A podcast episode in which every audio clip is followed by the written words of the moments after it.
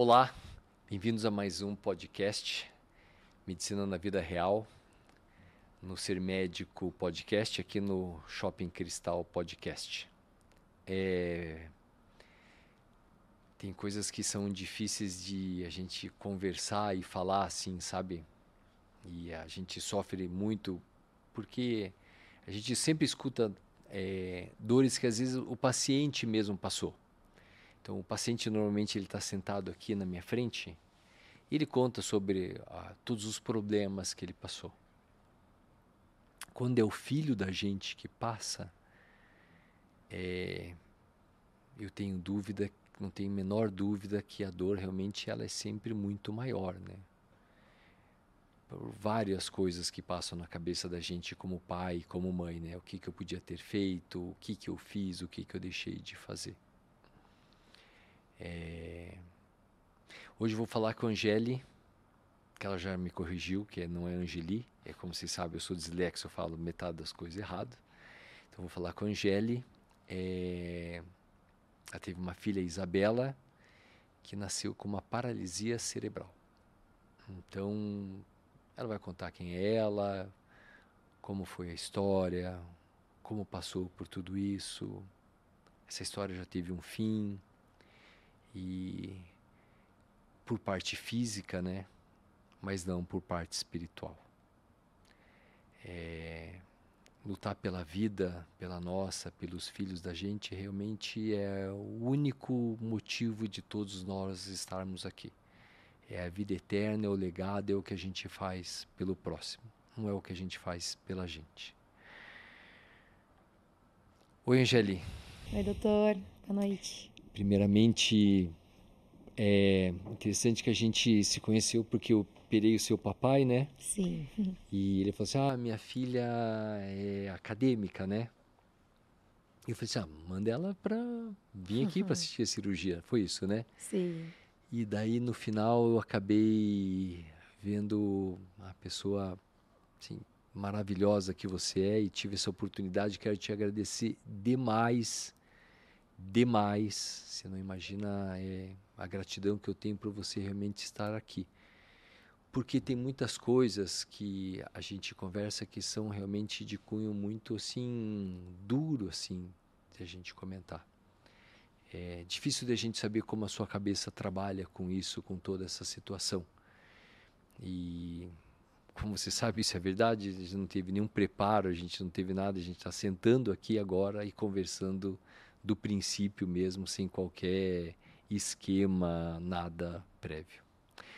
Então eu queria que você se apresentasse, antes de mais nada, é, de coração aceitasse assim a minha gratidão mesmo de você estar aqui, porque é muito importante. É, tudo que a gente faz é por uma vida só. Se a gente juntar todo o dinheiro do mundo, se for para salvar uma alma só, já vale a pena. Então me conta, quem é você, o que, que você faz da vida? Vamos conversando. Então, é, meu nome é Angélia, eu tenho 31 anos, eu já sou formada em Direito. É, e aí, no finalzinho da minha faculdade de Direito, foi quando a Isabela nasceu. E aí ela mudou minha vida. Hoje eu sou acadêmica de Medicina. Você faz medicina onde? Na Mackenzie. Na Mackenzie. Mackenzie. Joia. Então, deixa eu entender uma coisa. Você fez, é, você fez Direito. Sim. E esse curso você terminou? Chegou a terminar? Cheguei a terminar. Terminou. Era minha paixão, né? Eu uhum. decidi que eu queria fazer direito com nove anos. Com nove anos? E aí, assim, levei isso para minha vida. Era, era minha paixão, era, assim, a aspiração de, de todo o meu coração era ser, na verdade, nem advogada, era ser delegada. Delegada? Trabalhei em delegacia ah. durante os meus estágios. Eu era apaixonada. E aí, no finalzinho da minha faculdade, estava no último ano de faculdade, é, eu e meu marido, na época, a gente namorava. Uhum. E eu fiquei grávida da Isabela, então a gente... Vocês não eram casados? Não éramos casados. Pro desespero do meu pai.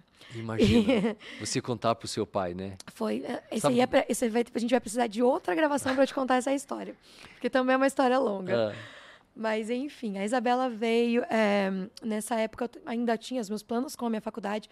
Eu terminei minha faculdade enquanto eu ainda estava grávida tá dela. Tá e uma é, gestação normal? Normalíssima. É, nós casamos, é, eu estava com três meses de gravidez. Nós casamos tudo perfeito. Ela, eu sou diabética, né? Então é uma preocupação tipo um, grande. tipo Tipo, dois, um, tipo tipo, um. um. Aham. É, então era uma preocupação grande, mas assim, Teve uma gestação normalíssimo, normal. Consegui controlar minha glicemia, foi tudo muito bem. E aí, no, um, alguns dias antes do parto, eu já sentia é, algumas alterações, assim, mas o estômago não, não ficava bem, eu não comia bem, mas a princípio eram coisas comuns, né? Começa a pressionar. Ah, Eu tinha, já estava com 32 semanas. uhum. E aí, ah, 24 horas mais ou menos, um pouco, talvez um pouco mais, da Isabela nascer. É, o E meu, você fazendo o morfológico, o, Tudo o normal. ecocardio, Tudo normal, absolutamente Tudo normal. normal. Peso, tamanho, é, absolutamente quantidade normal. de líquido, Tudo, é, amniótico, tudo Tudo normal, não tinha de absolutamente 30 nada, e- nada. 32 semanas. 32 eu semanas. É. Eu já tinha tido uma consulta pouco antes de eu começar a me sentir mal. O meu médico dizia que era normal, porque aquilo acaba. é, é, aca- acaba que todo o organismo sofre um pouquinho Lógico. aquela pressão, né? Aham, E como eu sou pequena, assim, não, sou, não tenho uma estrutura grande, então aham. ele considerava isso totalmente normal. É, só que eu não estava mais conseguindo comer, eu vomitava, eu tinha muito, muita náusea. E aí ele me internou, porque eu comecei a sentir, assim, que não não estava bem. Eu estava sentindo fraqueza até, porque eu não conseguia comer. Tá. Você, não, não a Isabela. Você que não eu, estava se sentindo a bem. Isabela, estava tava Tu- bem. Tudo bem. Fizeram aquele ecocardio que dá aquele sustinho, Aham. eu esqueci o nome. E aí ele, ela O reagia bem. reagi- re- reagia reagia bem, bem. tranquilo. Beleza. Aham. E eu comecei a ter contrações. É, essas contrações, elas no início, elas eu, eu considero que foram um pouco mal controladas. Uhum. É, eu acho que Você poderiam já estava ter sido- internado. Nisso eu já estava internada. Já estava internado. Né? Eu acho que elas poderiam ter sido controladas com uma frequência maior. Aconteceu uma ou duas em 24 horas, assim, ecocardio. A primeira, eh, ela estava normal. 12 horas depois fizeram uma segunda ecocardio. Ela já tá, ela já estava hipo, hipoativa. Ela já não reagia mais aos estímulos. Você é, não estava se sentindo bem fisicamente. Exato. É, parece que era mais espiritualmente, né? Mas não vamos nem colocar nesse mérito, né? Fisicamente. Sentido desconforto gástrico. Isso você, durante a gestação, você não teve. Não. Não. Não teve. Então tá. Comia muito bem. Tava indo bem, é, até para você ser diabética tipo 1, podia ter ganho de peso, ter descontrole, alguma coisa. Nada, Não. tudo certo. Então nem tá. ela, nem eu. Daí, exatamente, nem Isabela e nem você. Daí você, o médico atendeu você e falou assim, estranho esse teu comportamento gástrico, porque você estava com dificuldade de comer, nauseada. Vamos internar você para ver como você vai ficar. Então, foi mais ou menos isso. É, é, o meu médico, o meu obstetra, ele estava sendo operado, ele estava passando por uma cirurgia, então ele não podia me atender. O que ele fez? Ele ligou para o plantão e falou: Olha, vejam ela para mim, ela é minha paciente, ela é diabética, deu uma ideia geral. E eles até acreditaram que pudesse ser um descontrole glicêmico, viram que não era. Mas, como o senhor sabe, o descontrole glicêmico, às vezes, mesmo depois de controlado, ele tem um, um feedback ali ruim é, por algum tempo ainda. Aham. Mas, assim, eles, na verdade, eles não acreditaram em mim de que a glicemia ela estava controlada. Tá. Mas, enfim, me internaram e fiquei em observação. Como as contrações começaram, eles me deram uma medicação. Cronologicamente, você internou, vamos supor, um, eh, foi de manhã, foi de tarde, Eu internei, internei à noite. se internou à noite, No um dia à noite, noite. no início da noite. Isso, tá. eu fiquei durante aquela noite na, na observação ali. Aham. E aí ah, E fizeram o exame do bebê. fizeram um exame ali na emergência durante a madrugada. Tá. Um Demorou eco um pouquinho. Aham. O eco estava normal. normal. Tá. Aí ah, começaram as contrações, hum, é, me fizeram algumas medicações para inibir contração. E algumas horas depois eu comecei a sentir é, dispneia, falta de ar. Isso já era de pra respirar. manhã? Isso já era de madrugada. Ah, isso era de, De madrugada. madrugada. ainda. Ela, quando fizeram o ecotoco, ela estava normal, ela estava bem. Aham. É, e de, de- quase amanhecendo eu comecei a sentir é, esse- essa, essa dispneia.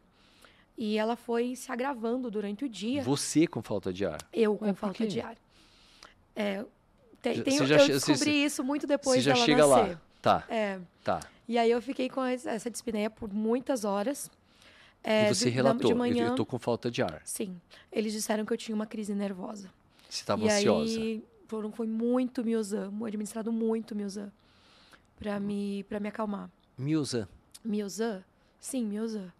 que é um relaxante muscular. É, mas é que o Miozan tem um efeito de dar um soninho, Isso, né? dá uma, Uma- dopada, assim. Isso. aham. E eles me deram muito Miozan. Eu lembro que eu fiquei, assim, eles a cada duas, no máximo quatro horas, eles me davam um, um copinho, que eu não sei nem qual era a dose, de Miozan. Tá. E aí, de manhã, eu já estava com essa dispneia. O médico até tentou relacionar com o Miozan, tentaram diminuir essa dose, mas ela só vinha piorando. Eu lembro que eu cheguei a falar para minha mãe, foi quando minha mãe se desesperou. Falei, mãe, fala para tirarem ela daqui que eu vou me jogar da janela. Porque a falta de ar era assim terrível. Eu sentia tanta dor para respirar que eu tentava parar de respirar e eu não conseguia, porque obviamente não é voluntário isso. E aí eu comecei a delirar. Eu perdi um pouco os sentidos, eu desmaiava, acordava. A minha mãe, ah, eu lembro assim que foi uma, toda uma movimen- movimentação que eu não tenho assim muita lembrança, mas eu lembro que de repente minha tia estava no quarto. Isso era pré-pandemia, então não tinha muito controle de, de visitantes, né? Aham. O meu pai estava lá, minha tia estava lá. De repente, o meu obstetra, que era para estar sendo operado, apareceu lá. E era tudo muito confuso, porque eu acordava e, dur- e dormia. Mas, assim, é, durante E tudo esse em flash. tudo em flash. Eu dormia, acordava, quando eu via tinha uma pessoa nova ali. Eu nem entendia direito, acabava dormindo de novo. Eu lembro que meu pai às vezes me segurava porque eu não conseguia deitar. Se eu deitasse, essa respiração piorava. E eu lembro também de um momento em que a minha tia me acompanhou, porque enquanto minha mãe tentava uma transferência do hospital, porque o hospital disse que não faria o parto, é, minha mãe tentava uma transferência, o médico falou: vamos fazer uma ecografia Não, agora. mas, mas não era um serviço de.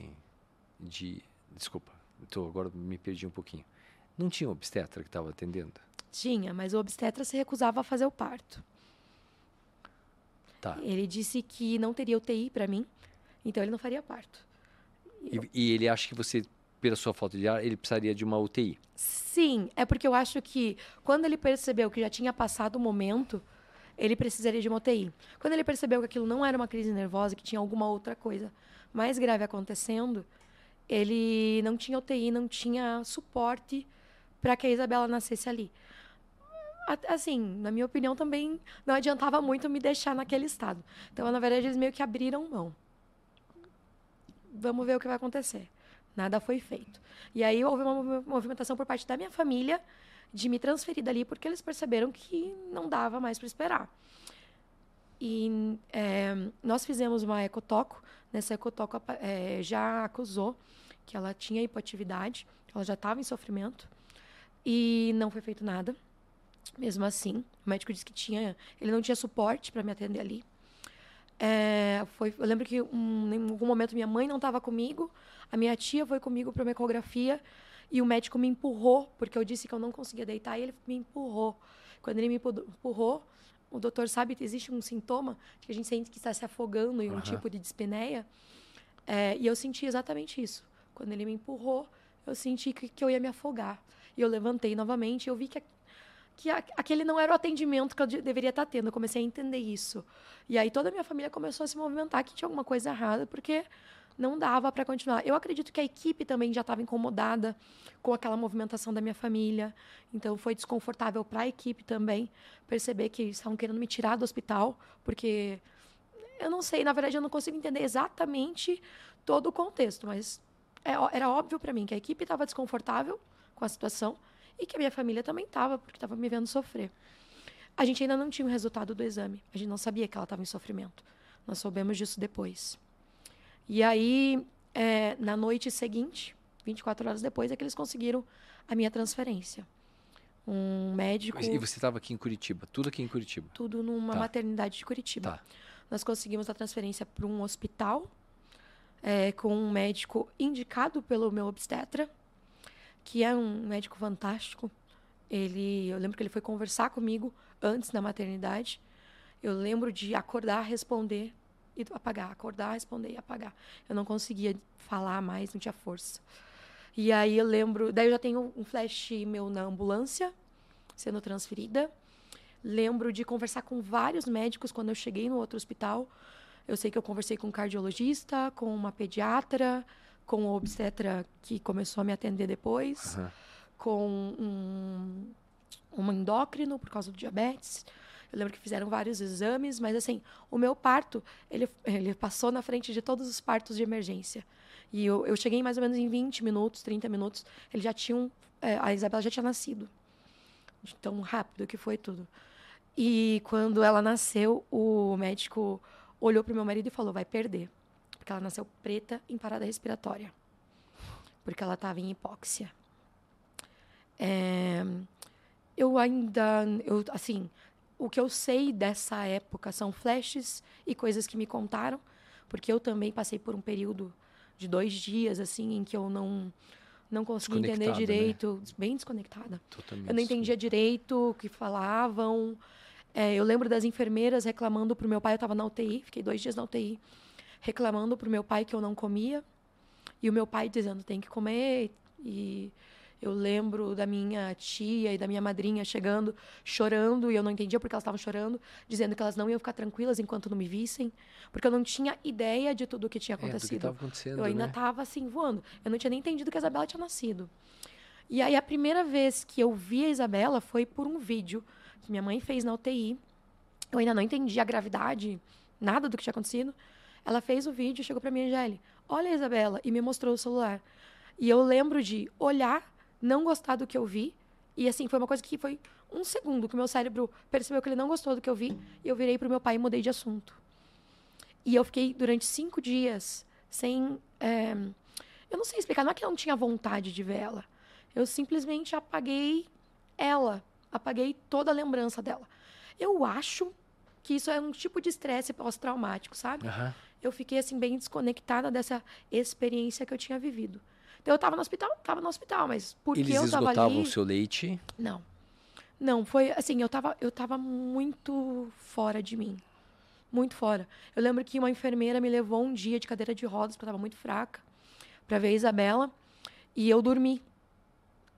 Eu olhei para ela, eu vi e eu virei a cabeça e dormi. Que Eu acho assim que o não sei, é exatamente de. Eu, eu penso que é uma espécie de trauma. Eu não queria viver aquilo. Eu lembro que a primeira vez que eu senti, eu falei, opa, eu tive uma filha. Minha filha não tá bem, porque ela estava na UTI. É, foi quando eu cheguei em casa. Eu cheguei em casa, eu vi o berço, eu vi tudo pronto e falei, ué, eu fui para ganhar uma filha, que aliás não fui para ganhar uma filha, mas né, eu ganhei uma filha e voltei sem ela. E aí que a ficha, e aquela noite eu lembro que eu chorei a noite toda, assim. Aí no dia seguinte eu fui ver ela. Aí eu fui ver ela, aí eu comecei a ter dimensão do que estava acontecendo.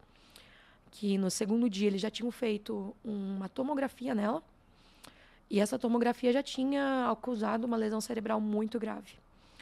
E para o meu azar, eu conheci uma médica terrível na UTI, que ela era até famosa por isso, por ser muito grosseira, muito dura no falar.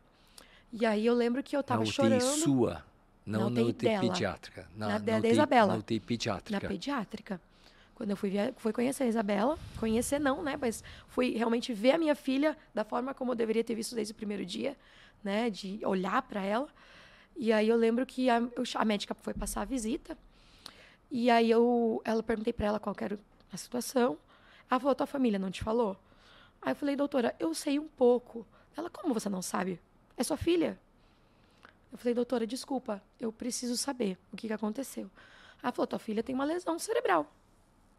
E aí aquilo, aquilo já fo- foi afundando, porque eu não tinha ideia de que era uma lesão cerebral. Minha família também não tinha.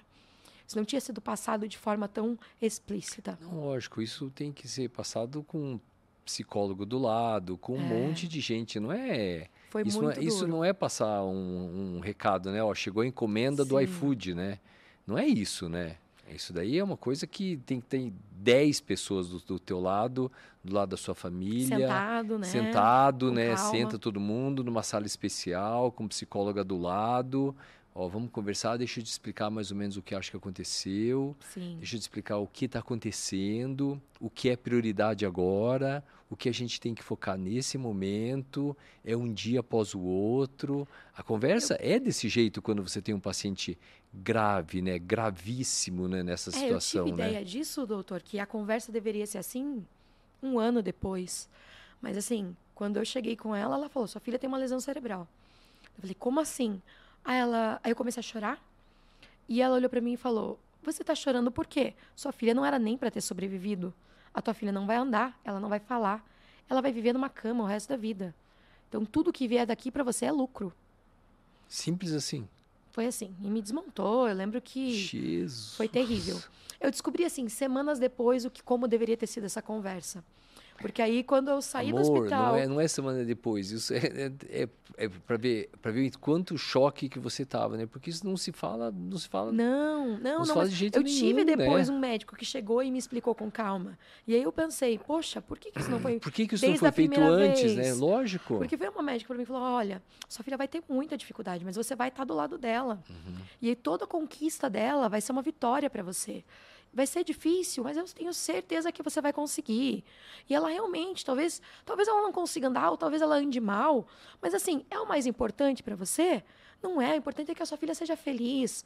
E foi toda uma conversa muito diferente e muito mais confortável, Aham. muito menos dolorosa. Enfim, é, foi bem traumático, doutor. Foi assim, eu tinha 23 anos, eu tinha casado do dia para noite, como eu te disse, né? Não, já era o nosso plano, mas ainda assim, era um plano assim, um plano ainda. Aham. E assim, eu tive que amadurecer eu e meu marido muito rápido. Foi assustador, assim. Mas é, Deus, acho que já tinha me preparado para esse momento. O diabetes antes já tinha me preparado, porque eu tive que ser uma criança forte para enfrentar esse trauma do diabetes. O meu pai sempre foi uma pessoa que me deixou muito preparada para a vida. Meu pai não não me dava muita manha, não não facilitava as coisas para mim. Então acho que Deus é, preparou meu pai para me preparar para esse momento. Então eu, eu acredito assim que da melhor forma co- da melhor forma como alguém poderia receber isso, eu, eu, eu já estava, sabe? Eu acho que ninguém está preparado para isso. É, ninguém tá, ninguém quer um filho com qualquer problema de saúde, mas quando aconteceu, eu sentia que, que eu tinha força para isso e que Deus estava do meu lado e que ia dar tudo certo. E, eu a sua lembro- família estava do seu lado, né? Sim, com certeza. Não, com certeza. Meu marido também, meu marido, é, assim, eu tive que largar tudo, né? Trabalho, tudo, para cuidar dela. Meu marido teve que assumir todas as contas, tudo sozinho. Aham. Início de casamento, a gente ainda estava se organizando, não era planejado que a gente ia ter todo aquele, aquele alvoroço no início de, de casamento, né? E, enfim, a gente teve que ir absorvendo essa informação de que nós não teríamos uma criança correndo pela casa, nós teríamos algumas dificuldades. Eh, nas primeiras consultas no neurologista, ela, ela, Ela ficou me- quanto tempo no hospital, Isabela? 40 dias na UTI, 40 dias mais UTI. dois dias no quarto. Você com uma semana você foi para casa. Cinco dias. cinco uma- cinco é, dias, não, uma né? semana, dois na UTI, É. cinco no quarto. Cinco no quarto, né? Então, uma semana você foi para casa, daí que você caiu a ficha, de você entendeu mais ou menos o que estava acontecendo, o que poderia acontecer, e daí voltar, daí começaram as visitas na UTI, Sim. que você voltava para UTI para ficar vendo a sua filha. Na verdade, eu nem saía do hospital. Eram três, três visitas no dia. E a gente, não, a gente não morava tão longe, mas era muito cansativo ir e voltar. E eu preferia ficar lá porque eu ficava tensa, pensando que podia acontecer alguma coisa. Então, geralmente, eu ia de manhã e voltava à noite para casa. Eu ia na primeira visita com alguém, alguém. Até nos primeiros dias eu não dirigia. Eu ia na primeira visita, ficava o dia todo, daí esgotava leite, tentava, porque na verdade, com esse tempo todo, né, depois do parto, eu não, não tinha mais leite, eu tentava esgotar o máximo que eu conseguia. E aí eu ficava na visita da tarde, à noite alguém ia visitar a Isabela, que eram duas visitas né, no, no, no dia, e eu já voltava com essa pessoa e passava a noite em casa. Como é que era essa, é, essa parte da visita? Como é que os médicos iam te passando? é, você ficava do lado dela o, o tempo todo? Não, o tempo todo não. é, era uma UTI humanizada, mas aconteciam uhum. muitas intercorrências. Então, às vezes, muitas vezes a gente precisava sair. Por causa das intercorrências que estavam acontecendo com as outras Exato. crianças. Exato. Uhum. Então, não, não, não tinha essa liberdade de ficar o tempo todo. É muito difícil isso, né? As, e assim, tem muitos procedimentos nas próprias crianças. Como ali era uma UTI NEL, tinha muitos bebês recém-nascidos, muito, muito delicado. Até, às vezes, é, puncionar uma veia é super sofrido. É super sofrido. Então, eles não deixavam, eles nem gostavam que os pais ficassem lá e percebessem isso, porque é um sofrimento desnecessário, né, doutor? Uhum. Para que, que eu vou ficar vendo minha filha sofrer é. se não, não adianta eu estar tá ali naquele momento? É. Então, assim, até entendo a equipe de fazer isso. Então, eu lembro, assim, que, por exemplo, a cabecinha dela foi toda raspada, porque Por 40 acesso, né? dias, é, as, as veinhas eram muito pequenininhas, é, antibiótico, ele acaba lesionando as veias, faz com que as veias faz atrofiem um pouquinho né? a flebite, uhum. exato. Então, assim, tem várias coisinhas assim que vão complicando com o passar do tempo dentro do UTI. Ela teve várias infecções, ela ficou no respirador por muito tempo. Ali a gente tinha uma preocupação de, de lesão de, de é, do, do, do olho, da córnea, né? da córnea uhum. porque muito tempo né, entubado tem essa, essa preocupação. De, é, depois teve algumas questões ali gástricas, a gente teve medo de precisar fazer uma cirurgia. Mas, enfim, assim, é, no final, o que restou foi a lesão neurológica. Ela era perfeita, ela não tinha, assim, mais nada que você enxergasse nela.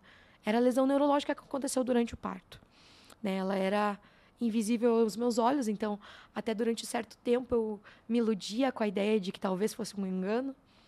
Mas quando ainda mais hoje que eu consigo entender um pouquinho melhor os exames dela, quando você vê uma ressonância daquela, você percebe que não sobrou muito do cérebro, nem para uma criança é, formar as conexões e usar a plasticidade toda que ela tem competência de usar, de, de criar novas conexões. Mesmo assim, era muito difícil da Isabela ser uma criança, mesmo que próximo de uma criança normotípica, né? E a gente, mas a gente foi assim, eu achei que Deus foi muito bom, porque ele, a gente foi entendendo com o tempo isso. E aí eu lembro que um dia eu estava conversando com o Guilherme, que é o meu marido, e a gente estava, assim, refletindo, né, sobre toda essa situação. E a gente chegou à conclusão de que nós teríamos que tomar uma decisão. E era uma decisão importante. E era, assim, era parecia um momento decisivo, sabe? A gente estava conversando, jantando, junto só nós dois. A Isabela estava dormindo. Ela já estava em casa. Já estava em casa, desculpe. É. Só para entender só por que, que é importante nesse momento, assim. A gente teve que tomar uma decisão, porque ou a gente ia sofrer com aquilo, ou a gente ia é, usar da melhor forma possível essa situação. Então, assim, vamos viver bem com a nossa filha da forma como ela conseguir viver, ou vamos sofrer por isso daqui para frente. E aí nós percebemos até que era uma coisa que desde essa época da UTI nós dois pensávamos. E agora? Será que ela vai aguentar? Será que ele vai aguentar? E eu lembro assim de muitas vezes eu não chorar na frente dele, e depois ele me contou que também muitas vezes ele não chorou. Então, foi uma, um trabalho em equipe. Uhum. E a gente foi se sustentando, né? É, porque os médicos muitas vezes nos, nos ajudaram a sustentar. Claro que, da mesma forma como existiu essa médica que foi, assim, uma pessoa que eu gostaria que não tivesse me encontrado naquele momento, nós encontramos médicos maravilhosos.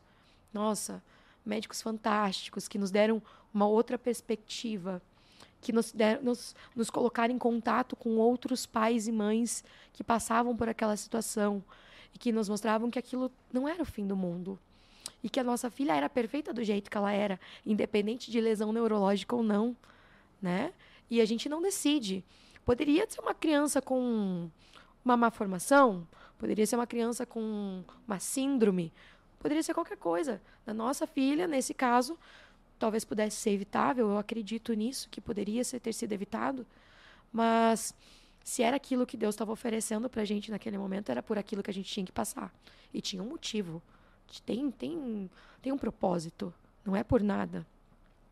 Então, a gente, eu acho assim, a parte da UTI, a fase da UTI, ela foi difícil. Uhum. Mas ela foi um amadurecimento, foi uma virada de chave. E a gente precisava passar por aquilo. É porque não tem como evitar. Não, é, exatamente. Tem coisa que não tem como evitar. Então, essa fase de UTI não tem como evitar. É uma luta pela vida a cada, cada segundo. Sim. E são decisões tomadas, como você deve ter percebido, que tem que ser tomada ali na hora, a cada, cada momento, a cada segundo. Você sabe que quando eu, é, eu fazia é, neurocirurgia contra o Ricardo Ramina, e eu tinha uma grande dificuldade nisso, em ver as pessoas morrerem ou sofrerem. É, o meu psicológico é muito ruim. Acho que é, tipo, com certeza você é muito mais madura do que eu, infinitamente mais madura e mais estável emocionalmente do que eu. Eu sou muito é, instável no sentido de sofrimento. Então eu via os pais sofrendo, as mães sofrendo, filhos acidentados, pais que tiveram é, lesões cerebrais e aquilo, nossa, me amargurava muito, eu sofria muito. Por isso que eu troquei de especialidade. Eu imagino você, né, que teoricamente a, até 32 semanas, 33 semanas de uma gestação estava tudo em ordem. De repente, em 36 horas, tudo tudo virou o contrário, né? Sim.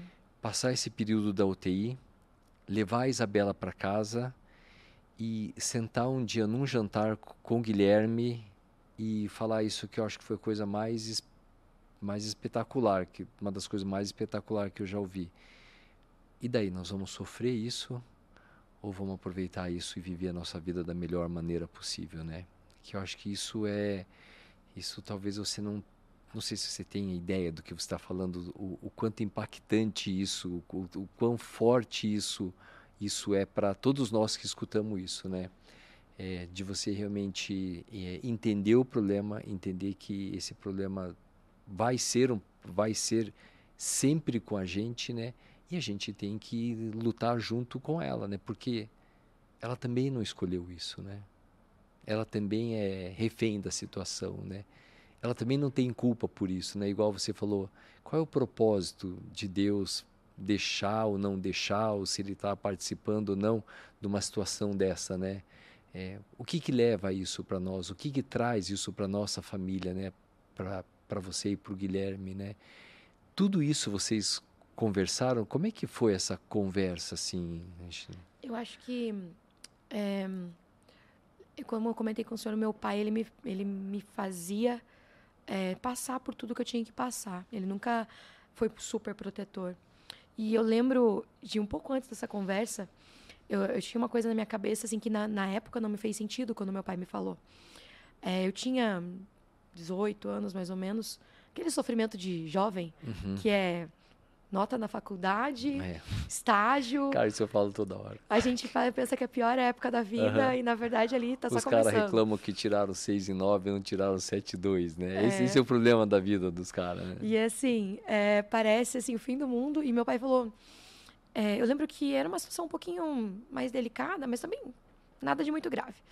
Mas meu pai falou, Angélica, você sabia que é possível ser feliz mesmo no sofrimento? Eu fiquei, como que você vai ser feliz no sofrimento? Uhum. Impossível você ser feliz sofrendo. E aí ele me deu exemplo de alguns santos que sofriam, por exemplo, é, as chagas de Jesus, etc. E eram felizes nisso. Uhum. E para mim aquilo não fez nenhum sentido. Coisa muito muito longe da minha realidade isso. Uhum. Mas eu guardei. Vida perfeita, né? Mas eu guardei. Uhum. Aquilo assim foi tão impossível e tão irracional assim que eu guardei aquilo. aquilo. E, assim, meu pai, não sei de onde ele tirou essa ideia. E aí eu lembro que quando passava essas horas no hospital esperando o horário de ver a Isabela de novo, é, eu lembro que eu pensava: é, será que eu vou conseguir ser feliz nessa situação? Será que vai ser sempre assim? Eu lembro que a minha primeira preocupação era quando é que essa menina vai sair daqui? Quando é que eu vou levar ela para casa? Eu quero levar ela para casa, eu quero passear, quero colocar aquelas roupinhas que eu comprei, porque ninguém espera que o filho nasça e o médico saia correndo com ele e você fique horas sem saber se ele está vivo ou está morto. Porque ela ficou 16 horas sendo reanimada. Meu Deus do céu. Foram assim, o médico ele não desistiu, não sei por quê. Mas ela ficou várias horas é, com essas paradas e, e sendo reanimada. Então, assim, ninguém espera isso. Todo mundo quer aquela fotinha bonitinha, uhum. sabe? Do pai e da mãe sorrindo. Uhum. E é meu sonho, porque até hoje eu não tenho uma foto dessa.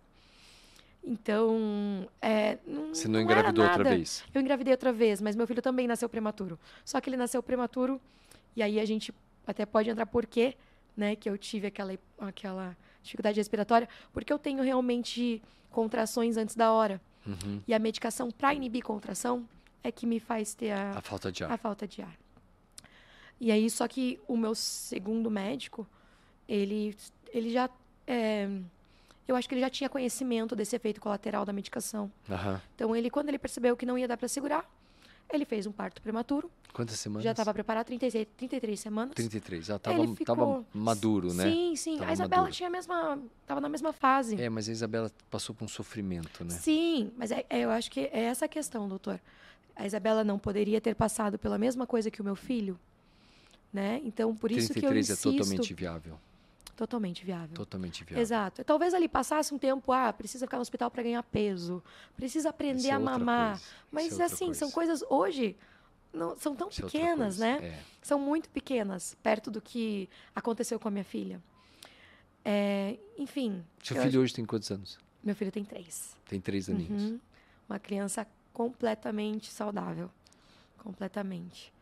Mas, assim, sendo bem sincera, doutora, às vezes as pessoas até. Eu tenho medo que me sintam, me sintam como uma frieza isso. Uhum. Mas eu, eu não. Eu não guardo mágoa pelo que aconteceu com a minha filha. Claro que eu gostaria que ela tivesse sido uma criança saudável. Mas eu não, eu não vejo isso como um castigo ou, sabe, algo que eu tenha que guardar, que eu tenha que sofrer por isso. Eu sofro pela saudade. Uhum. Mas fora a saudade. A Isabela faleceu. Sim, faz dois anos. Fazem dois anos. Seu filho tinha um aninho. Tinha, um, tinha dez meses. Tinha dez meses. Ele conheceu a Isa. Ela foi uma criança fantástica. Ninguém acreditava que com o pouquinho do cérebro dela funcionante, ela faria tanta coisa. Ela foi uma criança acamada. Ela nunca chegou a andar, ela nunca nem sustentou a cabeça. É... Ela se mexia na cama. Se mexia, uhum. mexia braços, pernas.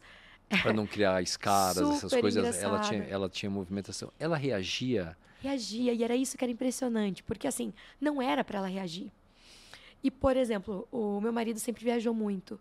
Quando ele chegava de viagem e ele falava e ela ouvia a voz dele, parecia que tinha entrado o sol dentro do quarto, tudo tinha se iluminado. Ela abriu um sorriso Nossa, gigantesco. Brincando. Ela era apaixonada pelo pai dela. Assim, era lindo de ver. O avô dela faleceu um pouquinho antes dela. Eles tinham uma ligação que, assim, é sobrenatural. Ele sabia assim, cada coisa que ela fazia, ele sabia por quê. Ele entendia cada gesto dela. Quando ela ficava doente, ele sofria tanto, assim. Às vezes nem era nada tão grave. Às vezes era uma gripe. O pai do Guilherme. chorava, o pai do Guilherme. Uhum. Chorava junto com ela. Então, eles tinham uma conexão gigantesca, doutor. Eu lembro que uma vez, a Isabela já tinha enfermagem, porque foi uma fase da vida dela em que ela já tinha evoluído, é, ela tinha muita convulsão. Então, vai evoluindo a, a lesão cerebral, né? É, ela chegou a ficar, ter uma traqueostomia, respirador, catéter central para fazer medicação só central. É, ela também tinha alimentação só na veia, não tinha alimentação comum, porque ela teve uma pneumonia que prejudicou o funcionamento intestinal e do estômago. Então, isso foi complicando toda a situação dela e chegou um momento em que a gente precisava de enfermagem em casa, uhum. porque ela necessitava de, de cuidados 24 horas. A alimentação não era, não era não, por não sonda? Não era nutrição parenteral. Sempre foi nutrição parenteral? Não, doutor. Foi. Ela tinha dois anos e dez meses, se não me engano, quando ela teve uma pneumonia. Ela teve um pulmão, um pulmão de Sara, que é aquele sofrimento, angústia uhum. respiratória, né? Ela teve uma hipóxia muito severa. E aí me parece que o organismo dela protegeu o cérebro, porque ela acordou muito bem, dentro da normalidade dela. Mas o intestino e o estômago dela pararam de funcionar. Que loucura, gente. Porque acho que a questão neural ali daquela, daquela área era menos importante. Uhum. Então ele penalizou aquela área, o organismo dela penalizou uma área que precisava menos. Ela quase morreu diversas vezes durante esse internamento.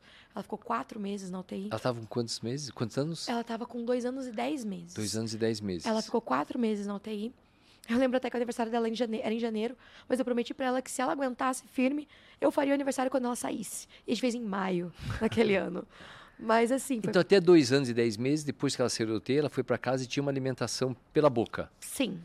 Era uma, uma alimentação dificultosa. Mas ela, ela, tinha, ela tinha o reflexo da, da, da, deglutição. Sim, mas chegou um momento em que ela começou a broncoaspirar. A se, a se afogar. E aí ela fez uma, uma sondrinha gástrica, né? Uhum. Uma, uma gastrostomia. Isso. E aí, durante uns oito meses, talvez um ano antes da traqueostomia, antes da NPT, ela tinha essa alimentação na gastrostomia. Uhum. Quando ela teve esse outro internamento, com dois anos e dez meses mais ou menos, ela fosse esses quatro meses, teve uma hipóxia bem severa por diversas pneumonias e complicações, e atelectasia, e pneumotórax, e várias coisas aconteceram. É, aí ela precisou de respirador, uma, uma traqueostomia com respirador. Ela precisou de uma, um catéter central, tanto para medicação quanto para alimentação. alimentação. Ela, daí ela fez uma jejunostomia também, porque a gastrostomia não era suficiente para conseguir eliminar todos aqueles é, líquidos e ácidos estomacais uhum. e, que a gente precisa para para é, própria digestão, digestão da alimentação. E então a gente teve que ter todos os dispositivos. Aí ela já colocou uma sonda, uma sonda vesical também, porque ela já não tinha, ela já usava fralda, obviamente, mas ela já não fazia mais, ela não urinava hum. mais é, voluntariamente. Então a gente precisou colocar sonda, então ela tinha todos os dispositivos possíveis. E aí a gente precisou de enfermagem. E aí, numa dessas situações da enfermagem, meu sogro tinha acabado de falecer, fazia um poucos dias. E essa enfermeira ela voltou de férias. E eu estava contando para ela como tinha sido. A Isabela do lado. Teoricamente, primeiro que uma criança de dois anos e pouquinho, três anos que ela tinha, não ia entender o que estava acontecendo. E ainda assim, ela tinha uma lesão neurológica importante. E eu lembro de contar para a enfermeira tudo o que tinha acontecido, explicado para ela como foi triste, que meu sogro tinha ficado internado, ele sofreu um infarto e o quanto tinha sido sofrido para toda a família, etc. E quando nós olhamos para Isabela, a Isabela estava chorando copiosamente, muito magoada, não era um choro de dor, não era um choro de nada, era um choro de, de sentimento. De perda. Então, assim, a gente ficou pensando como, como, como ela entendeu? Ou será que isso foi coincidência? O que está acontecendo? E alguns dias depois, é, o irmão do meu sogro foi ver ela e eles têm a voz muito parecida. Isabela não enxergava. Isabela tinha uma lesão do nervo óptico. E quando o, o irmão do meu sogro falou, eu acho que ela achou que era ele, eles eram muito parecidos. E ela começou a sorrir, assim, muito alegre, muito feliz, em êxtase. Então, assim, a gente começou a entender que ela entendia. Ah, peraí. Tem ela, alguém aqui dentro. Alguma coisa tá. Assim, que eu tinha alguém, a gente já percebia pelas relações com o pai. Mas ela ah, entendia o que a gente falava. Cara, que loucura. Não era só, assim, uma reação porque ela ouviu uma voz que é confortável e de alguém que ela ama. Uhum. Ela entendia o que a gente estava falando. Então a gente falava, ah, vamos fazer tal medicação, que era uma medicação que era um, era um anticonvulsivante, então deixava ela meio dopadinha, trazia um certo mal-estar momentâneo ali quando fazia. Quando ela ouvia falar daquela medicação, ela já começava a se contorcer, tentando se proteger. Então, assim, ela entendia. Ela entendia, com todas as limitações neurológicas, talvez não entendesse, assim, muito, mas ela entendia o que estava acontecendo. ela entendia claramente. É, é incrível, assim, doutor. Foi é, eu, eu, não consigo sentir pesar uhum. por, pela minha filha ter. Ela, ela era uma criança tão especial, tão diferente, tão iluminada. Assim, é, é uma coisa que eu carrego muito para mim. Assim, eu não tenho como garantir, mesmo o meu filho, que está sendo criado da mesma forma como eu teria criado ela, que ele vai para o céu. Porque, assim, eu posso criar ele da melhor forma possível mas as decisões vão ser todas dele. dele. Eu posso orientar ele até a vida adulta, mas eu não tenho controle sobre tudo. Mas eu tenho certeza que a Isabela está no céu. Porque uma criança dessa não teve, não teve tempo, não teve possibilidade de ter um pensamento ruim. E, e existe assim um conforto maior para é uma pessoa pureza, que né? crê é só pureza, né? que o filho está no melhor lugar possível. É. Sabe? Então assim, além da minha vida ter mudado, do meu esposo mudou, do meu pai, da minha mãe, dos meus sogros. É, várias pessoas vieram me dizer que a alegria da Isabela mudava a forma delas de pensar. Profissionais da saúde vinham me dizer, gente, como que toda vez eu chego aqui ela está sorrindo? Como é que ela é tão feliz? ela, ela sentia muita dor no final da vida. Muita dor. Eu tenho plena consciência disso. Eu tentava evitar essa dor ao máximo. Mas tinha momentos que eu tinha que apagar isso da minha mente e fazer a medicação que eu precisava fazer e o procedimento que eu precisava fazer, que eu acabei aprendendo muitos dos procedimentos, porque era necessário. Eu sabia que ela precisava passar por aquilo. Me doía, óbvio que me doía. Mas é assim, é, fez parte da vida dela. E ela, por algum motivo, ela precisava passar por aquilo. É, eu, claro que eu queria proteger. Se eu pudesse trocar de lugar com ela, eu trocaria. É. Como qualquer pai Como faria. Qualquer pai faria. Mas eu precisava enfrentar aquilo, sabe?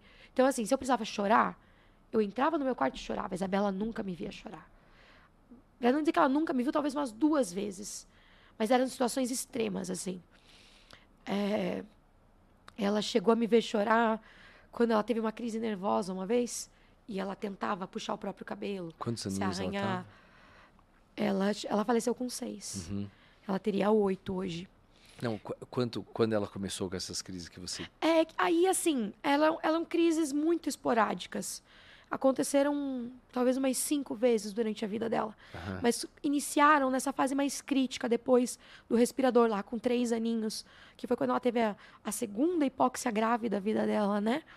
Mas ela era uma menina muito forte, assim. Ela reagia de uma forma. Eu lembro do médico me contando do pulmão de Sara e dizendo: Olha, mãe, na situação que ela tá, você tem que se preparar. Porque, assim, a gente não tem muito o que fazer por ela. Ela tem que reagir. E ela já tá muito fraquinha. Num dia.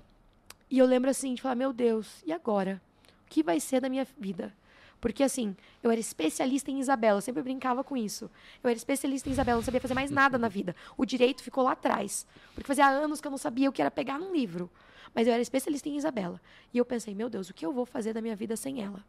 E acho que Deus falou, é, realmente, ela não está preparada. Porque no dia seguinte... Cura esse pulmão. Eles, no dia seguinte, doutor, eles fizeram um exame e não existia mais. E eu perguntei para o médico, lembro que um médico também meio grosseiro, assim, eu perguntei para ele, doutor, então ela nunca teve, então, né, foi um erro, não sei, de é, diagnóstico, exame. Pela história que Aí foi ele falou assim, antes. eu lembro que ele respondeu assim para mim, quando a gente fala que a tua filha tá mal, você não gosta. Quando a gente fala que ela tá bem, você também não gosta? Eu falei, não, doutor, não é isso, eu só tô confusa. Ele falou, não sei. Ontem tinha, hoje não tem mais. E não, e, não é um tipo de coisa que do dia pra noite melhora. Não, não é. Assim, às vezes tem, tem não, gente que leva meses. Semanas, é, não, tem gente semanas, que leva meses, é, dependendo meses, do semanas, estado é, de saúde né, é, do paciente. Especificamente da Isabela, seriam meses. Exato. Então, assim, foi, foi um milagre. Eu pensei, olha, Deus, eu acho que eu não estou preparada ainda para perder ela. É, eu lembro também que, nessa situação, não foi exatamente nesse dia, mas nessa situação, eu lembro de uma mãe me falando: Você já sabe qual a expectativa de vida dela? E eu nunca tinha pensado nisso. Eu nunca tinha pensado que minha filha ia morrer. Ah, que interessante. Eu tinha pensado que eu ia envelhecer, eu ia envelhecer cuidando da minha filha. Lógico. E que minha filha ia envelhecer comigo. E eu não tinha nem chegado a pensar do que ia ser da minha filha se eu morresse. Aliás, pensava se eu morresse agora, mas não uhum. no futuro. E, e eu lembro que eu nunca tinha pensado nisso. E eu perguntei pro médico, o médico falou: olha, acho que não é hora da gente falar disso agora. Não precisa. E eu fiquei curiosa. Não, vou atrás dessa informação. E eu lembro que essa, uma mãe tinha me falado isso. E eu perguntei para ela por que, que ela tinha me falado isso. Ela falou: quantas pessoas com paralisia cerebral no nível da sua filha você conhece adultas? Parei para pensar, falei: nenhuma. Aí, quando eu sentei no consultório, meses depois com a médica dela, falei: doutora, agora eu preciso saber. Agora é o momento. E ela falou para mim: olha, Angeli, se a sua filha não fizesse a, a traqueostomia, ela não sairia do hospital. Como ela fez uma. Se ela fizesse a traqueostomia, ela duraria mais um ano, uma traqueostomia simples. Ela fez uma traqueostomia especial, um pouquinho mais uh, invasiva. E essa traqueostomia vai, vai oferecer para ela uma vida pelo menos até os 5 anos. 5 a 10 anos ela vai viver. E aí foi um baque, né? Porque não era o que eu esperava, mas eu lembro que foi mais uma vez é, que eu tive porque que. você nunca tinha pensado, pensado nisso. Pensado, né? é. Foi... Eu sei que é boba, é inocente. Mas naquele momento ali eu estava preocupada em quanto melhor minha filha ficasse, para mim era suficiente. Né? Mas é, foi inocência. E aquele momento eu lembro que foi mais uma vez que foi uma virada de chave. Eu falei, pronto. Ou eu posso ficar fazendo contagem regressiva agora, tenho menos um ano, menos um ano, ou eu vou ter que pensar Vou aproveitar ao máximo a vida da minha filha, o quanto eu puder, toda a saúde que ela tiver. E quando chegar o momento, eu vou perder ela. E aí eu lembro que algum tempo depois a médica falou para mim, Angélica, só que tem mais uma coisa, já que você já falou comigo sobre isso, que você tem que saber. É, quando chegar no finzinho da vida dele, dela, você vai ter que tomar uma decisão. E aí essa decisão vai ser: eu vou é, levar a vida da minha filha ao extremo do sofrimento e vou deixar ela é, até o fim. A gente vai lutar por ela, mesmo que isso seja muito sofrido. Ou você pode decidir que quando chegar um momento em que sua filha não está mais confortável, não tem uma expectativa de vida alta, não tem uma qualidade de vida, você vai, a gente vai entrar com uma coisa que a gente chama de paliativismo. E aí ela foi me explicar o que era o paliativo, né? Que é você dar conforto para a pessoa que está em fim de vida, em sofrimento. E aí também foi outra virada de chave, né? Porque você nunca quer pensar em escolher deixar o filho morrer. Uhum. Né? Não é um, uma escolha. Geralmente é uma, escolha. é uma fatalidade. É. Né? E aí eu lembro que é, foi uma conversa, mas não foi, foi assim, não, não precisou to tomar uma decisão. Quando eu conversei com meu marido e expliquei para ele que a médica tinha falado, ele falou: Mas, Angélia, a gente tem que decidir isso? Você precisa pensar? Eu falei: Não, eu não preciso pensar. Eu não quero que minha filha sofra. Porque se eu segurar ela aqui, vai ser por mim, não vai ser por ela. Porque enquanto o sofrimento era assim controlável, quando a gente podia dar uma medicação para dor, um, um anticonvulsivante para segurar as convulsões, a gente vai fazer. O momento em que a gente perceber que nada do que a gente fizer vai ajudá-la, vai trazer uma qualidade de vida, vai trazer uma, a felicidade, aquele sorriso, aí a gente vai ter que abrir mão dela. E vai abrir mão dela porque Deus está decidindo que aquele é o momento dela. A gente não vai dar uma medicação para ela morrer ou, uhum. sabe, tirar o respirador. Mas a gente vai deixar ela ir no momento que ela quiser. Quando ela, a gente começar a perceber isso. E aí, quando ela tinha um pouquinho antes dos seis anos, cinco aninhos, é, 11 meses, ela começou a ter dores que a gente não identificava. Não sabia de onde. Nossa. Ela foi internada. Eu lembro que eu insisti com a médica que era uma infecção. Falei, doutora, eu conheço minha filha. Ela está com febre, ela está com dor. Eu sou especialista, é Isabela. É infecção, doutora. Ela falou, mãe, muito pacientemente, porque geralmente eu tinha razão. Eu vou, vou, admitir isso. Geralmente eu tinha razão. Geralmente, alguns médicos, às vezes, que não conheciam ela, diziam: ela não está em convulsão. Eu falava: ela tá. Aí chegava a neurologista dela no hospital e falava: a mãe falou que tá. Dá o anticonvulsivante. E passava. Então, assim, muitas vezes eu reconhecia coisas nelas que, como não eram comuns, às vezes nem os médicos que não tinham tanto, tanta proximidade sabiam. E dessa vez eu estava errada. A médica falou: mãe, não tem nada nos exames dela. Ela não tem infecção. Eu falei, doutora, bom, eu tenho certeza que ela está com dor. E ela tem febre. Então a gente tem que descobrir o que é. E aí começaram a fazer milhares de. Mas assim, exame de sangue. Eram muitos, muitos. Eu lembro que entraram até com antibiótico. Porque assim, uma criança nessa situação, você tenta de tudo. Porque ela não fala. Ela não tem uma expectativa de vida alta. Qualquer coisa abala a saúde dela. Então, precisava né, ser alguma coisa assim efetiva. Então, entraram com tudo. Todo tipo de antibiótico, todo tipo de coisa, só não com sedativo. E aí eu lembro de pedir um eletroencefalo. Falaram, vamos ver como estão as crises convulsivas dela. Que já não eram muito controladas, mesmo com quatro medicações endovenosas. Mas, assim, eu lembro que eu percebi uns olhares. E isso já me preparou. E aí eu lembro que quando o eletroencefalo voltou, foi o pior que eu já tinha visto. Eu não entendia nada, mas eu sabia que estava muito ruim. É, e aí eu falei, é, a médica chegou para mim e falou, Angélica, a gente vai ter que conversar. Aí eu falei, já sei. Porque as crises dela tinham lesionado é, locais do cérebro que controlavam é, temperatura, batimento cardíaco, ah, frequência respiratória, impulsos de dor as crises estavam muito descontroladas, já não havia mais medicação que pudesse ser feita para controlar as crises. E aí a médica falou: você vai ter que tomar uma decisão, converse com a sua família. Né? Perguntou: você quer conversar de novo sobre isso? Ou você sabe do que estamos falando? Né? Falou: a gente é para paliativar ela, etc. falei: sim, doutora, eu já sei. Nós já conversamos várias vezes sobre isso. Ela falou: você quer mais informações? Eu vou chamar uma médica paliativista aqui, doutora Luciane, maravilhosa amo ela de paixão. É, e ela vai conversar com você. E ela foi maravilhosa. Maravilhosa, era tudo que eu precisava naquele momento. Eu me emociono de falar dela porque ela foi um anjo, assim. Um momento tão difícil, ela chegava para mim, Gélio, a gente, assim, a Isabela, a gente consegue sedar a Isabela. A gente não tem pressa para tua decisão. A gente precisa que você tome uma decisão. Mas assim, tenha calma. Você não precisa decidir agora. Eu falei, doutora, essa decisão já está tomada. Eu vou conversar com a minha família. Mas a decisão já está tomada há muitos anos. E ela falava assim, Angélica, sabe por que eu estou aqui? Claro que eu estou pela Isabela. Mas eu estou muito mais por vocês. Porque quando a Isabela for, ela vai ficar muito confortável. Mas vocês precisam ter certeza de que ela foi e ela foi bem. E ela explicou como era tudo, que eles deixariam ela muito confortável, que eles diminuiriam algumas medicações que seguravam, é, como que eu posso dizer, seguravam os batimentos dela mais rítmicos, uhum. mas segurariam ela viva por mais tempo, sofrendo por mais tempo. Então eles diminuiriam isso e deixariam com que ela fosse lentamente no tempo dela sem intervenção humana. E aí. E foi o que aconteceu. Demoraram mais, depois dessa decisão, três semanas.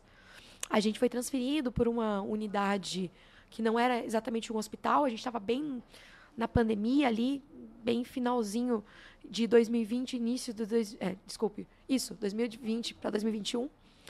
É, aí o aniversário da Isabela foi dia 30 de janeiro.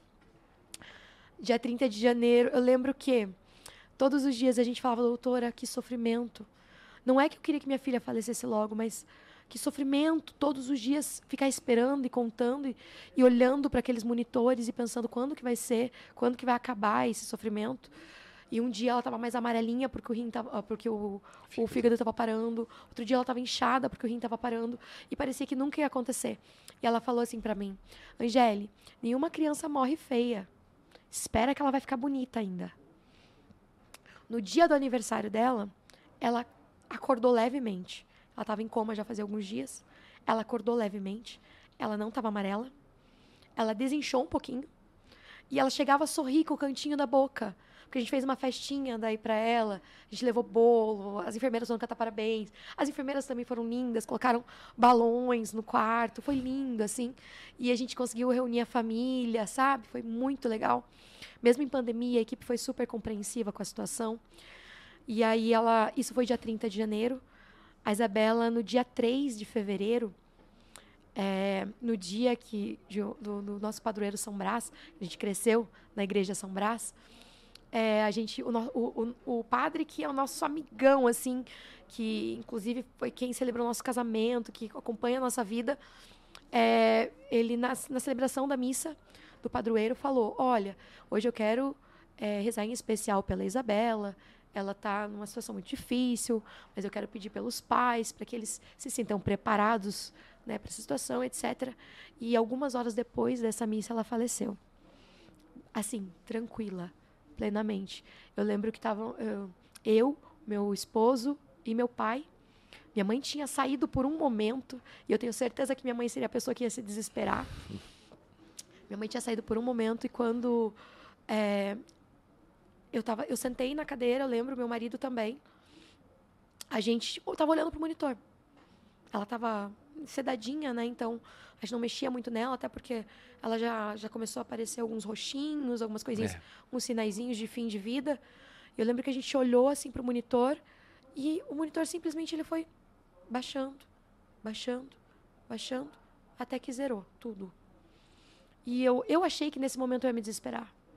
Mas foi muito tranquilo. Eu lembro que eu olhei e eu falei, será que realmente? Porque ela já tinha parado e voltado uma vez. Uhum. E aí eu falei, será que é agora? Eu olhei pro, pro Guilherme, o Guilherme fez assim com a cabeça para mim. A gente esperou um minutinho. Aí o Guilherme foi chamar a enfermeira. A enfermeira veio, chamou a médica. Aí eu olhei pra, pra médica e falei, sim, doutora. Ela falou, sim, pode ligar para sua mãe. Porque ela sabia que minha mãe tinha saído. Aí eu lembro que a gente desligou os monitores, porque estavam todos apitando, e o meu pai continuou trabalhando. Meu pai é uma pessoa tão tranquila que ele não percebeu que existia uma movimentação, o quarto era muito grande, ele não percebeu. E eu falei, pai, ele, só um pouquinho, Angélia. Ele com o fone de ouvido aqui. Pai, ele, só um pouquinho. Falei, pai, vem aqui. Quando ele olhou, eu lembro que ele fez assim por um momento, respirou fundo, soltou o computador, levantou e foi fazer carinho nela. Então, para todos nós, aquilo assim foi muito. Parece que foi muito de Deus. É. Teve toda uma preparação, a gente teve um tempo para pensar que aquilo estava acontecendo, para nos preparar para aquele momento, para aproveitar o aniversário dela, para reunir a família, por irmão dela. Não vai ter uma lembrança dela, mas tem fotos com ela, tem, sabe? Então foi tudo muito preparado por Deus. Eu não tenho como acreditar que isso não foi. Eu não tenho como acreditar que isso foi um acaso, que foi um castigo, que foi não tem, foi tão perfeito. Sabe? Minha filha foi perfeita no tempo que ela esteve aqui, foi perfeita da forma como ela esteve aqui, com todos os dispositivos que o ser humano colocou Poderia colocar. nela e foi tudo perfeito. Eu não tenho por que reclamar, eu não tenho por que sofrer, sabe? É. O sofrimento foi vê-la sofrer, mas passou, sabe? E, e foi transformador e foi libertador. Se eu faço medicina hoje, foi por causa dela. Será que isso não foi? É, talvez um- um- uma forma de Deus me mostrar que eu estava no caminho errado? De mostrar, sei lá, para o meu marido alguma outra coisa, para minha mãe, para o meu pai, para todo mundo, para pessoas que talvez eu nem saiba e que eu sei que, que ela mudou a vida de muita gente. Tem estranhos que vêm me contar que rezavam por ela.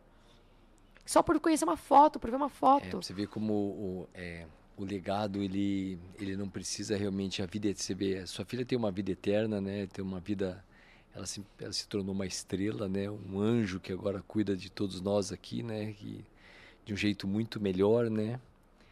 E assim história linda né Angeli É, linda né acho que não tem nem o que te falar assim de, de, de tudo que você passou, a gente aprendeu, você ensinou a gente dos comentários. Eu preciso, eu preciso encerrar, mas eu quero te fazer uma, uma é, eu, eu preciso de uma mensagem que você deixe para um pai, para uma mãe, uma família que se encontra numa situação igual você. Você é especial, sua família é especial. Foi igual você falou, é, talvez Isabela veio para você poder salvar mais vidas, né? Porque ela transformou você do direito para a medicina, né? E com o maior respeito do mundo ao direito, mas como você vivenciou, a medicina realmente é, ela é mágica, né? Ela pode fazer coisas que a gente nem imagina, né? A gente tanto do lado do natural quanto do lado do sobrenatural, né? É, a medicina, para ser sincera, doutor, é, eu acho que eu, eu, eu quero muito ser uma médica boa, mas eu quero ser mu- muito ser uma médica humana. Hum, hum, Eu nunca humanizado, quero né? ser para um familiar. Eu, eu falo em familiar porque eu penso em pediatria. Mas eu nunca quero ser para o familiar aquela médica que falou comigo a primeira vez. É. Eu quero ser aquela médica que consola e que diz vai dar tudo certo. Eu quero ser aquela No médica que tempo, né? sente junto, É, que tempo. não perde a humanidade, É. sabe? E transmite a esperança, né? Sim, e que transmite E confiança. transmite Até pelo carinho com que você trata o paciente. O senhor é um médico fantástico. E eu sei disso vendo pouquíssimas vezes a forma como o senhor tratou meu pai. Ai, Imagina. O senhor é uma pessoa diferenciada, carinhoso com os pacientes, preocupado com os pacientes. E é isso que eu quero ser. Eu te admiro muito, doutor. Imagina. Eu te admiro muito, porque é o, tipo de médica que eu quero ser. Tá? Se hoje eu tenho 31 anos e estou ainda no segundo ano de medicina, é porque eu tenho muita esperança Ó. de um dia fazer a diferença na vida de alguém. Vai fazer e passa voando. Obrigado de coração. Eu acho que as suas palavras nesse nessa uma hora que a gente conversou, elas são muito é muito forte, né? É, são palavras de superação, mas você vê mesmo que Deus e família é realmente é o que sustenta, né, Sim. Jane? Sim. é o que sustenta tudo, né? Porque existem os momentos de desespero, né? Existem os momentos que você olha para cima, né? Existem momentos que a gente conversa com a Isabela, né? Sim. Você deve conversar muito com ela, né? Sim. Muito, né? Deve pedir muita orientação para ela, né? Sim. E é interessante que a gente conversa com alguém que nunca conversou com a gente, né? Sim. A gente pede ajuda para alguém que a Ela é gente minha só ajudou, né? confidente. Que ela é a maior confidente. Obrigado de coração pela sua Eu coragem. agradeço, doutor. tá bom? Você não sabe. É, é, me segurei algumas vezes, né? A gente é pai e é isso que você falou. Acho que esses momentos é que fazem com que a gente acredite que é, fazer o bem realmente é o que é o que faz com que a gente consiga se movimentar e, e dar orgulho aos nossos pais. E eu acho que transformar a sua medicina numa arte nobre, numa arte bonita, vai ser o orgulho que a Isabela veio nesse mundo para isso. Né? Então, com certeza ela vai estar tá olhando lá para baixo. Você vai ter seus momentos de fraqueza. Fique tranquila. Uhum. Você vai ter seus momentos onde você vai querer estourar. Fique tranquila. Só que você vai olhar para cima e a Isabela vai estar tá olhando para você e falar assim: Mãe. Não desiste. Mãe. não desiste. Então não desista. Que eu não vou desistir. Eu espero que você não desista. Muito obrigado. Obrigada, doutor, pelo convite. Obrigado de coração. São histórias que marcam. É, queria agradecer demais a Isabela, porque ela que nos uniu aqui e viu quanto isso é, marca muito para quem acredita em Deus, acredita em família, o quanto realmente isso, o amor a filhos é uma coisa que é muito pesada. Então, sem palavras de agradecimento, eu acho que é, essa uma hora resume tudo que a gente tem que falar, nada que eu possa falar possa justificar. Obrigado, até o próximo.